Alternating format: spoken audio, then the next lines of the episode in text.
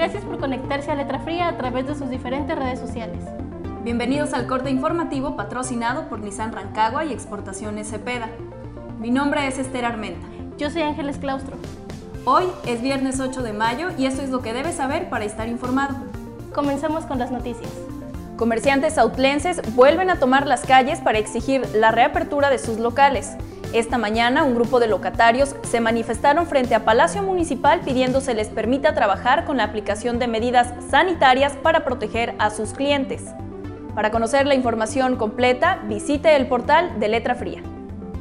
También en temas locales, esta redacción se contactó con don Manuel, quien fue registrado este miércoles por la Secretaría de Salud Jalisco y la Plataforma Federal como el primer caso de COVID-19 en Atlán de Navarro. Para escuchar su testimonio, consulte nuestra página en Facebook.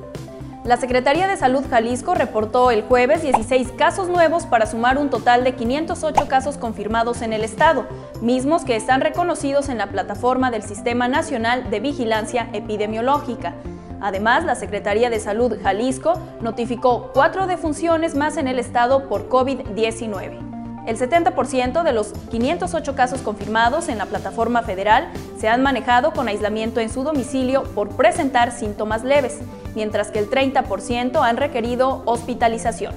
Más información de COVID-19 y otros detalles sobre el panorama de esta enfermedad en Jalisco, consultar el sitio coronavirus.jalisco.gov.mx.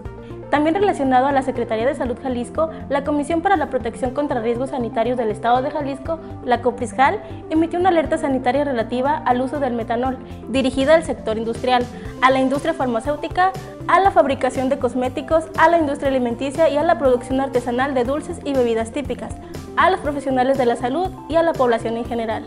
Esta nueva alerta sanitaria se deriva de una denuncia presentada ante la Fiscalía Estatal por parte de una empresa con sede en el municipio de Zapopan.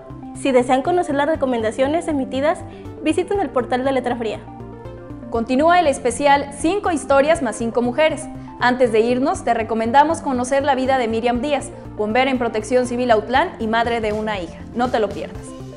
Las noticias del corte informativo terminan aquí. No olviden compartir y seguirnos en Twitter, Instagram, Spotify, WhatsApp. Yo soy Esther Armenta. Y yo Ángeles Claustro. Cuídense y disfruten el fin de semana. Nos vemos el lunes con más noticias.